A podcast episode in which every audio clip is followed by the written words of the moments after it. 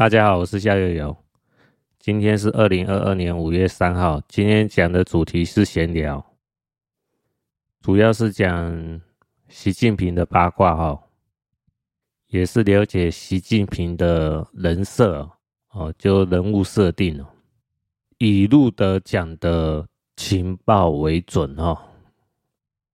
这个情报是我们一般人无法去验证的哦，所以各位就。当做个参考哦，真假就由你自己去判断啦。在二零二一年十一月十六号哦，路德时评哦，路德呢有讲到呢，习近平有个小时候的玩伴哦，就是从小玩到大的哦朋友啦哈，叫聂卫平。呃，这位聂卫平呢，他的出身不简单哦，他是情报家族出身。哦，聂卫平的父亲呢是情报机构的资深领导哦。那聂卫平呢，擅长下围棋、西洋棋，还有桥牌。讲一下聂卫平的他的背景哦。主要的背景就是在一九八二年的时候呢，呃，聂卫平下围棋呢就被授予九段哦，然后在一九八八年的时候呢，呃，就被中国围棋协会呢授予围棋棋圣的称号，然后在一九八零年代末期的时候，嗯、中日围棋擂台赛中呢，十一连胜哦。所以聂卫平呢，在一九八零年代的时候呢，就是一个风云人物哦，比习近平还要抢风头哦，是一个受重点瞩目的人哦。那为什么要讲聂卫平这个人呢？因为聂卫平呢，是帮习推上皇位的主要人物之一哦。为什么这么讲呢？呃，邓小平哦，就是前中共领导人哦，他喜欢玩桥牌。那聂卫平呢，就是邓小平身边固定的桥牌玩伴。所以呢，习近平呢，就借由聂卫平呢，向邓小平呢吹耳根、吹风。哦，这个部分呢，路德之前有大概有提到哦，就是聂二平呢会在邓小平呢可能在玩牌的时候呢，就暗示一下哦，就说，哎，习近平这个人还蛮老实的哦，就就大概点一下而已，然后不会一直讲说习近平的好坏。如果是说我我介绍某一个人哦。然后说：“哎呀，这个人好在哪边呢、啊？又又又做了什么样好事啊？反而会弄巧成拙嘛。尤其像邓小平呢，是那种这个前中共领导人哦，越上位的人哦，有时候狐疑心又越重。你越是讲，就是说啊，这个人好啊，好好好好，那邓小平反而不会去重视啊。但是如果你是三不五时点一下，哎，哦，那。”说，哎，习近平老实哦，然后可能过过了几个月以后，又是想说，哎，习近平哎做了什么样的事情？哎哎还不错哦，就是点一下，不常讲。那在无形当中呢，就会给邓小平有一个暗示，心理上的暗示。这个就是说，习近平之后之所以能被选为中国领导人接班人之一。那个就是聂卫平呢，是功不可没的。那当然，我看到有网友哦他有整理一下哦，呃，这个也是路德有讲到了哈。那习近平呢，之所以能被选为哈领导的接班人之一呢，当然也不是聂卫平一个人的帮助了，是多方面的推动下才能达成的。第一个就是聂卫平呢向邓小平吹风，哦。第二个呢就是耿彪的影响。第三个呢就是齐心的运作。第四个呢就是习近平弟弟的配合哦。那耿彪呢是谁呢？他是解放军哦高级将领，也是国防部长哦。那齐心呢就是习近平的妈妈哦。所以就是说，在好几个人的合作下呢，才把习近平呢推上了皇位的接班人之一。这个就是录的呢，从之前那个什么八一硬碟里面呢，哦，然后各各方面的情报消息呢，了解习近平的背景。有时候有些人会觉得说啊，这个了解这背景干嘛，对不对？我要讲哦，这才刚开始哦。为什么这么讲呢？在刚才讲的哦，二零二一年十一月十六号录的视频啊，影片的第三十分钟哦，讲到呢，呃，习近平呢跟彭丽媛呢，好闹离婚的时候呢，叶卫平呢就鼓动习近平呢找年轻的女人哦，嗯，去生几个孩子。那聂卫平呢，就把一个年轻的女棋手呢介绍给习近平。聂卫平呢就跟习近平讲了：“，啊你现在是在福建啊，就好好照顾这个女孩啊。”呃，在二零二一年十一月十六号的时候呢，录的就埋了一个伏笔哦。现在讲的就是一个伏笔哦，很重要的伏笔哦。因为之后呢，就是在一九九六年的时候呢，哦，那就是呃，楚阳出生了啊、哦。据录的说法呢，就是习近平的私生子哦，楚阳，这次名字好像叫习明德啦哈、哦。之前有提过，是一九九六年哦一月二十四号出生。这个是在去年十一月的时候，路德埋了一个很重要伏笔，但是没有明讲，算是暗示。然后我们快速讲到重点哦，在二零二二年四月二十一号的时候，路德呢讲中共生强内幕哦，第二季第一集哦，S 二一一 one。哦，这个录的呢，就讲习近平哦，他从小发生了什么事。在影片的三十四分钟的时候，杜德呢就讲到呢，习近平呢小时候呢得了肺结核，每天呢都要去打治疗针，然后连续打半年哈，呃，这个肺结核呢才算是治好。可是呢，这是去打这个治疗针呢，是要打在屁股上面。哦，所以说习近平的屁股呢，被打出了两个坑。哦，因为长期施打屁股哦，就有一个病症出来了。哦，医学上叫臀肌挛缩。哈，臀部的臀，肌肉的肌，痉挛的挛。缩小的缩，臀肌挛缩。那这个臀肌攣缩呢，有个毛病哦，它会造成什么样的毛病呢？这个臀肌攣缩呢，就是说臀部呢的肌肉呢，长期受到疼痛的刺激哈，会出现肌肉挛缩的病症。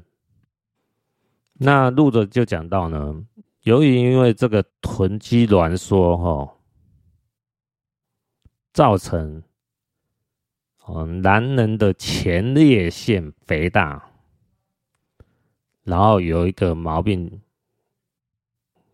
就是习近平呢心里最大的毛病出来了，什么毛病呢？就是性功能障碍。依我看，可能是属于阳痿啦哦，有可能是勃起不能啊 哦。大家听听看就好啊。那路德呢就说呢，呃，习近平呢，可能就是因为这样子啊，有一种反社会人格了。哦，这种反社会人格就不是比较有有那种报复社会的心态啊，就是我过得很差哦，我我现在勃起不能了哦，那。对这个社会上就就是有一种心理上的报复啊，哦，我过得不好，你们也别想过得好哦，就是这种心态啦。讲到这边，可能大家都还没有什么感觉哦。可是呢，这跟刚才讲的伏笔呢是有相关性的，因为这他录的讲，他是一段接着一段，他是跳着讲的，在。二零二一年十一月十六号呢，聂卫平呢，把一个年轻的女棋手呢介绍给习近平，然后楚阳呢是习近平的私生子嘛，在一九九六年一月二十四号出生。那刚才讲到呢，二零二二年四月二十一号呢，中共升强内幕呢，路德讲到习近平得了肺结核呢，长期因为要打。针哈在屁股上面呢，造成了臀肌挛缩，然后呃男人的前列腺肥大，然后有一个性功能障碍。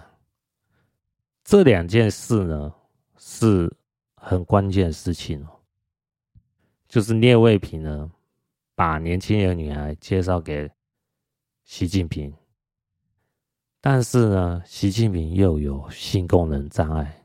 这会发生什么样的事呢？大家要能联想出来吗？我是没有太多的感觉了哦。可是呢，我在网络上就有人把说路德呢，呃，在二零二一年十一月二十八号的时候呢，呃，节目名称叫《路德会员干货特别节目》哦。那时候路德呢，就透露出这两件事的关系是什么。在影片的三十三分钟的时候呢，路德讲到说，像《甄嬛传》呢，哦，就是连续剧啊，《甄嬛传》啊，如果皇帝知道甄嬛生的儿子呢，不是皇帝的种。皇帝第一时间是要干什么？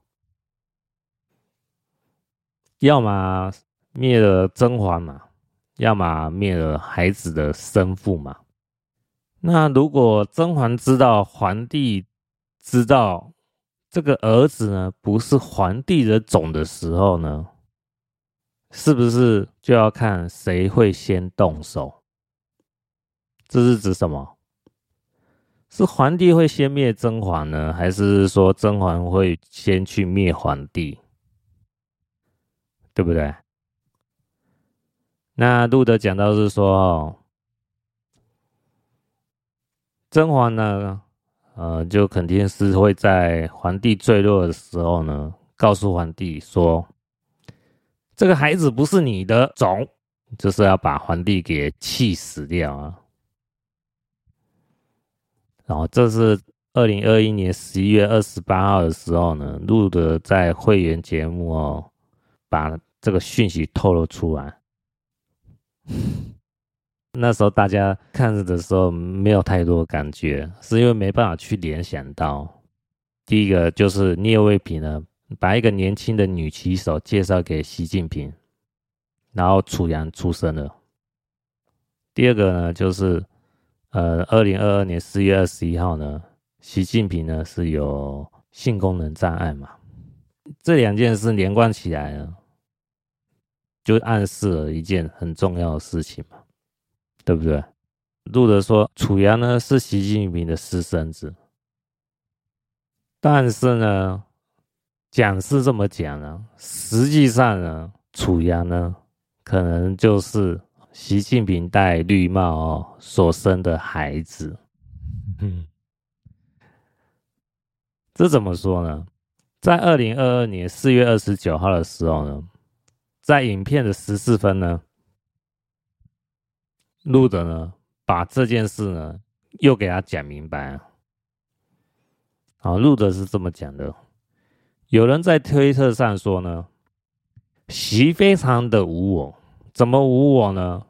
宁愿得罪全世界，得罪美国，得罪全党，得罪全中国人民，冒着被斩首的风险呢，也要把姓聂的孩子送上皇位。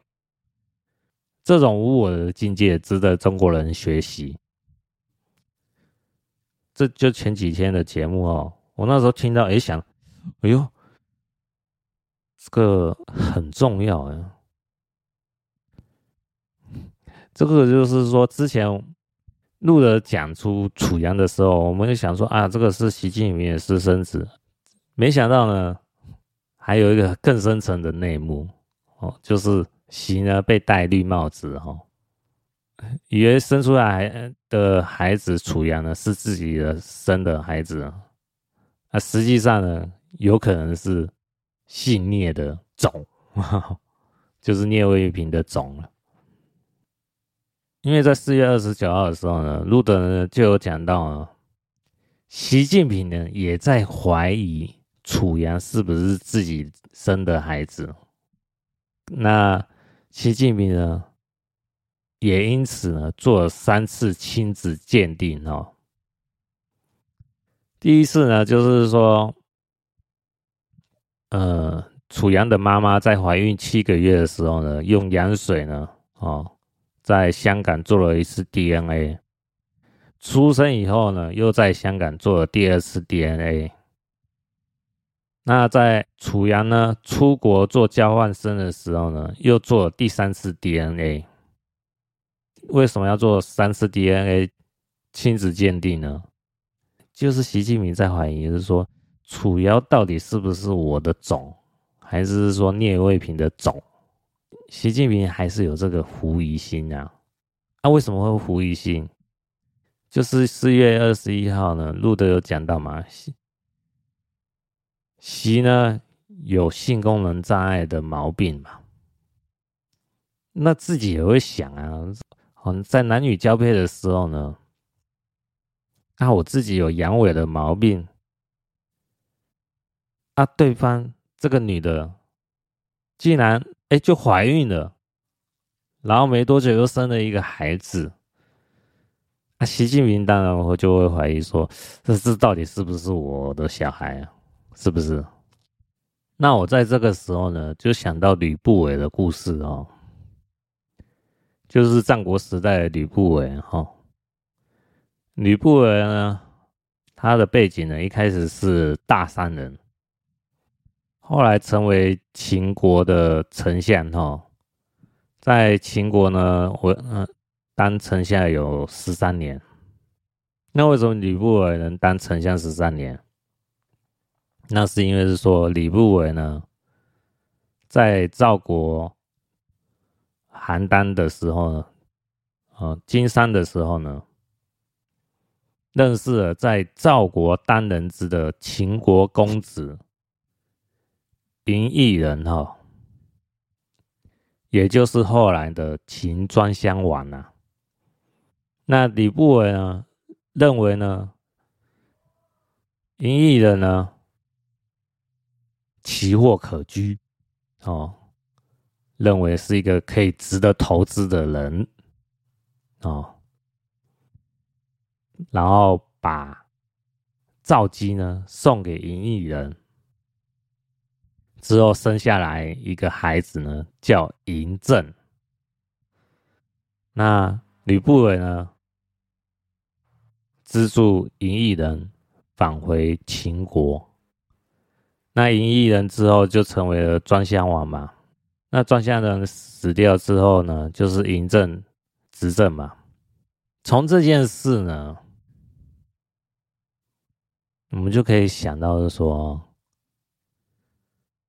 嬴政呢，就是现在的楚阳啊，吕不韦呢，就是现在的聂卫平，嬴异人呢，就是现在的习近平。哦，那赵姬呢，就是楚阳的妈妈。因为刚才就有讲到嘛，哦，就是说。习近平呢，借由聂卫平呢，向邓小平吹耳根、吹风，暗示习近平老师，所以习近平呢被选为中国领导接班人之一。这里面就有一个环节哦，就是说，习近平呢利用聂卫平呢，那聂卫平呢也反过来利用习近平。哦，就是说你利用我，我也利用你。那聂卫平他一定也有想到吗？他再怎么样，也就是一个下棋的人嘛。影响力呢是有，但是呢，再怎么样呢，他没有办法爬到最高位。你习近平利用我呢，爬上了皇位呢，我也利用你习近平呢，把我的种呢送上皇位。这个呢，就是互相利用啊。那路德为什么要把这件事呢讲明白呢？这就是一个心理战，然后，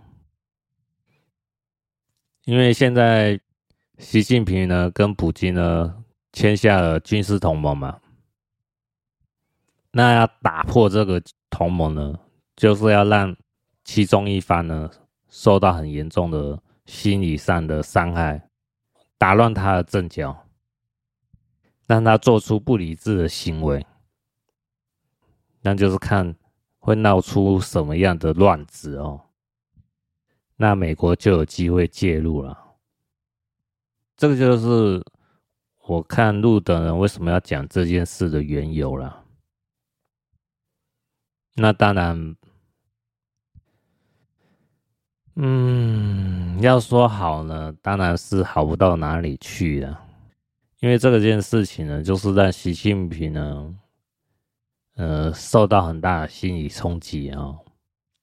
好，一方面被揭露是说自己性功能障碍，一方面又被说啊，这个私生子楚阳呢，又不是我的种。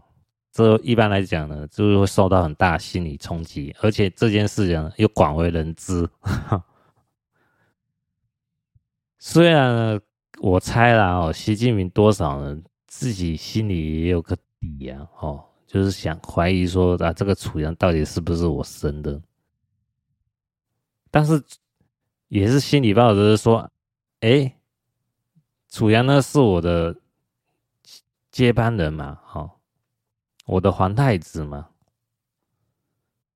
那我称称皇才有意义啊。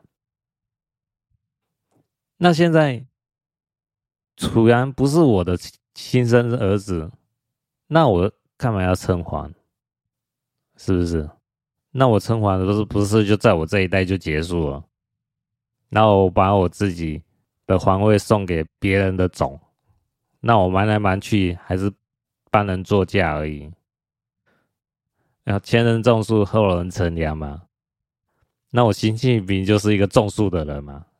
哦，爽也不是爽到我，爽是爽到别人的种。哦，那就是可能也是录的呢，暗示习近平呢不要称皇了，赶快哦放下念头，把中国呢带领上民主自自由之路哦。才是正道啊！或许呢，这样子呢，也可以把就是说你习近平的罪孽呢减轻一些。往后的日子也会比较好过一点哦。要不然你习近平呢一意孤行呢，啊，跟普京呢搞在一起呢，对抗全世界呢，之后呢，一定会吃上苦头啦哦。因为后续呢，美国呢肯定会去制裁习近平嘛。因为在四月二十七号的时候呢，美国之音有报道哦，由共和党议员呢提出评估习近平如何干预和破坏美国对俄国制裁法案，那把习近平呢放进这个法案里面，英文简称叫轴心法。那众议院呢？二十七号的时候，以三百九十四票赞成、三票反对啊，压倒性的通过哦。那就是现在就在评估呢，你中国呢，是不是暗中帮助俄罗斯呢，逃避美国制裁俄罗斯？那既然有这个法案呢，就就就自然告诉我们了，美国呢，迟早一定会制裁俄中国嘛。你你中国就不要让美国呢抓到把柄了，抓到把柄了，我只是什么时间呢去制裁你中国而已。那这件事情呢，你你只要看得明白的人就知道，这对经济会有一定的冲击啊。